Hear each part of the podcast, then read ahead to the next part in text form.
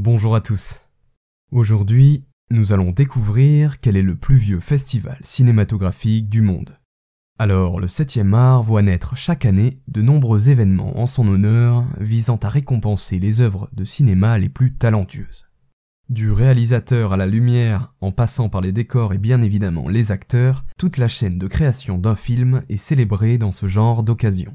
Mais alors que l'on peut dater la création du cinéma à la fin du 19e siècle, combien de temps a-t-il fallu pour qu'un festival se mette à décerner des prix à cette discipline?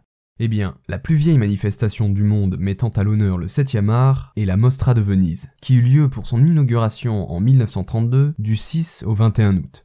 Nommée à cette époque première exposition internationale d'art cinématographique, la Mostra de Venise est créée à l'initiative du comte Giuseppe Volpi di Misurata.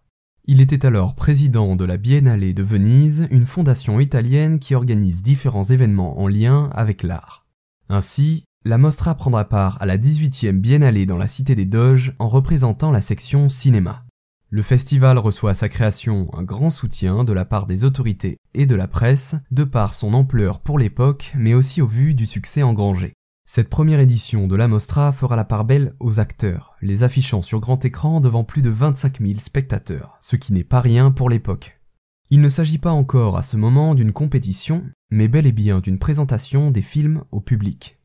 Le premier long métrage présenté du festival sera Dr. Jekyll et Mr. Hyde de Robin Mamoulian, réalisateur et producteur américain, projeté le 6 août au soir.